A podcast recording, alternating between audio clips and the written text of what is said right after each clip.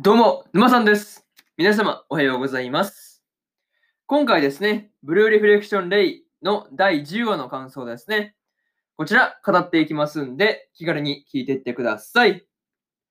というわけで、早速ですね、感想の方、入っていこうと思うわけですが、まず、一つ目ですね、3日後をどうするかというところで、ももがですね、前回で、あの、みお、みおからですね、まあ言われたことを包み隠さず、そのままです。まあありのままですね。ありのまま、あ、の、日和たちに伝えてました。まあね、これはまあ伝えたはいいものの、あの、3日後にね、死んでリセットされたとかね、あの、まあこれは急に言われてもですね、まあしっくりこないよねっていう話ですね。うん。まずですね、この時のモモがですね、ミオのことを信じるっていう風に言っていたわけですが、まあ、バディのね、頃のことを思い出していたのはですね、まあ、結構こう、大きな変化だなというふうに感じました。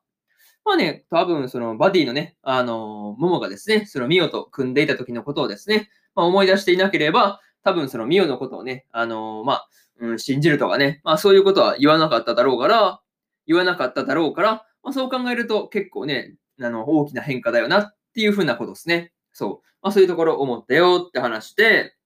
まあ、あとはですね、こう、ミオたちがいるですね、まあ、あの、学園ですね、の生徒はすでにね、あの、全員フラグメントを抜かれているっていう、その可能性があるという話をね、まあ、あったわけです。話がね、まあ、うーん、ミオコの、まあ、話としてあったわけですが、まあね、本当にそうなのかっていうところが、まあ、実際ね、まあ、気になるところですよね。うん。まあ、それに関してはね、まあ、こう、なんて言うんだろうね、まあ、となんて言うんだろうね、こう、なんなんていうの、空想というかね、その辺でこう、わーわーわーわー言っても仕方がないんで、まあ実際ね、こう、それに関しては、まあ実際学園に足を運んでみないとわからないよねっていうところですよね。そう。まあ実際乗り込んでね、確かめてみる必要はあるよねっていうふうにはね、感じましたが、というところですね。うん。まあね、そういうところなんですけど、まあなかなかね、事態としてはややこしいよねって話で、まず一つ目の感想である、3日後の、3日後をどうするかというところ、終わっておきます。で、次、二つ目ですね。都を探そうというところで、都がですね、まあ今のミオとは戦うべきだっていうね、まあ主張をしていてね、まあしていたわけですが、まあそれがこう受け入れられなかったということで、まあちょっとね、こう、まあ、見解の相違っていうふうに言って、まあ部屋を出て行ってしまってました。うん。まあそれに関してはですね、こう、ルカが都をね、見つけられたし、まあ敵の主張、まあね、都の主張と、そのルカの方のね、まあ、主張をひっくるめた、まあ、その、なんていうの、両方のね、二人の意見をひっくるめた案を、まあ、日和が出したっていうことで、まあ、解決したりしてました。うん。まあ、にしてもね、こう、都を一番に見つけたのがルカだったっていうのは結構意外だったんですが、まあ、見つけた場所ですね。まあ、そこが、こう、都が、あの、歌とね、ニーナの二人に、こう、フラグメントを抜かれそうになったっていう場所だったんですよね。そう。まあ、抜かれそうになった場所だったっていうのはね、まあ、予想通りだったわけですが、まあね、こう、ルカがね、その心当たりがあるって言ってる場所で、まあ、かつ、まあそこで、まあ、なんていうの？ルカがその心当たりがあるっていう場所であることで、まあ、あることと、その、なんていうの？えっ、ー、とですね、その、都にもね、思い入れが、思い入れがあるという場所といえば、まあ、その、パッと浮かぶってなると、まあ、それは、まあ、うん、フラグメント抜かれた場所かなっていうふうにはね、まあ、なんとなく、うん、予想はついてましたね。うん。まあ、そういうところがあったよねって話とか、あとはね、こう、ルカと合流した後にですね、都がですね、まあ、割と素直にですね、まあ、ルカのことを苦手だったんだっていうふうにね、打ち明けるところとかね、ああいう感じの空気感っていうかね、なんかそういうところがなんとなくね、いいなっていうふうに感じましたという話で、二つ目の感想である、都を探そうというところ、終わっておきます。で、次、三つ目ですね。最後のフラグメントというところで、シノとですね、えー、ミオが計画のことについていろいろと話をしていたわけですが、まあ、日和の身に、日和の身にですね、まあ、危険が迫っているっていうのはね、まあ、明らかな話でした。うん。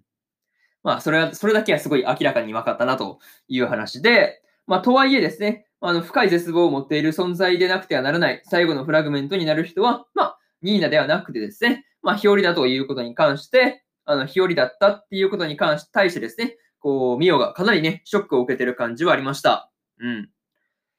まあね、それはショックは受けるよね。まさか自分のね、妹がそうなるとは思わなかったからね。うん。